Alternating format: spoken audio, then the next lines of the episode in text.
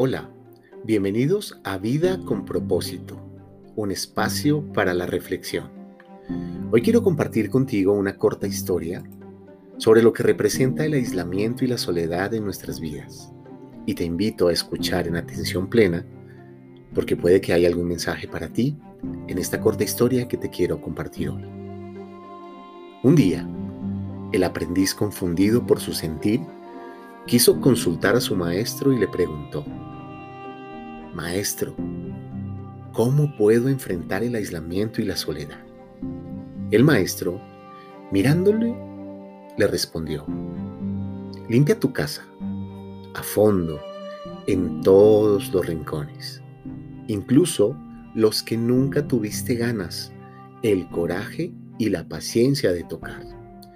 Haz que tu casa sea brillante, cuídala, quita el polvo, las telarañas, las impurezas, incluso las más ocultas. Tu casa te representa a ti mismo.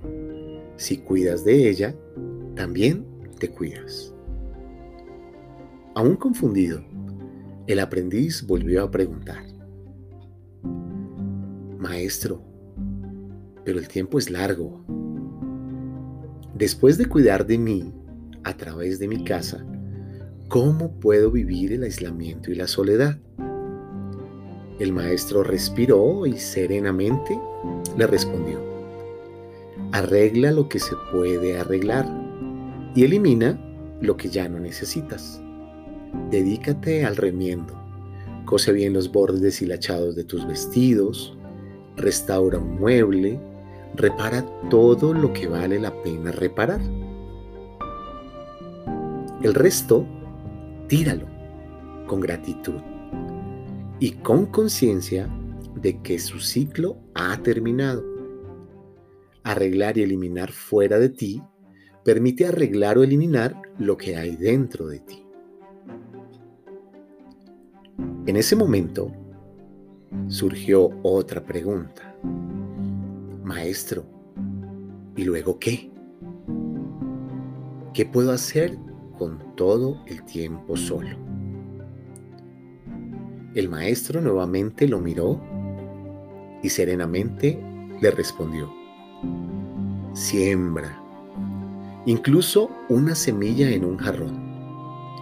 Cuida una planta, regala todos los días, háblale, dale un nombre, quita las hojas secas y las malas hierbas que pueden asfixiarla y robarle energía vital preciosa.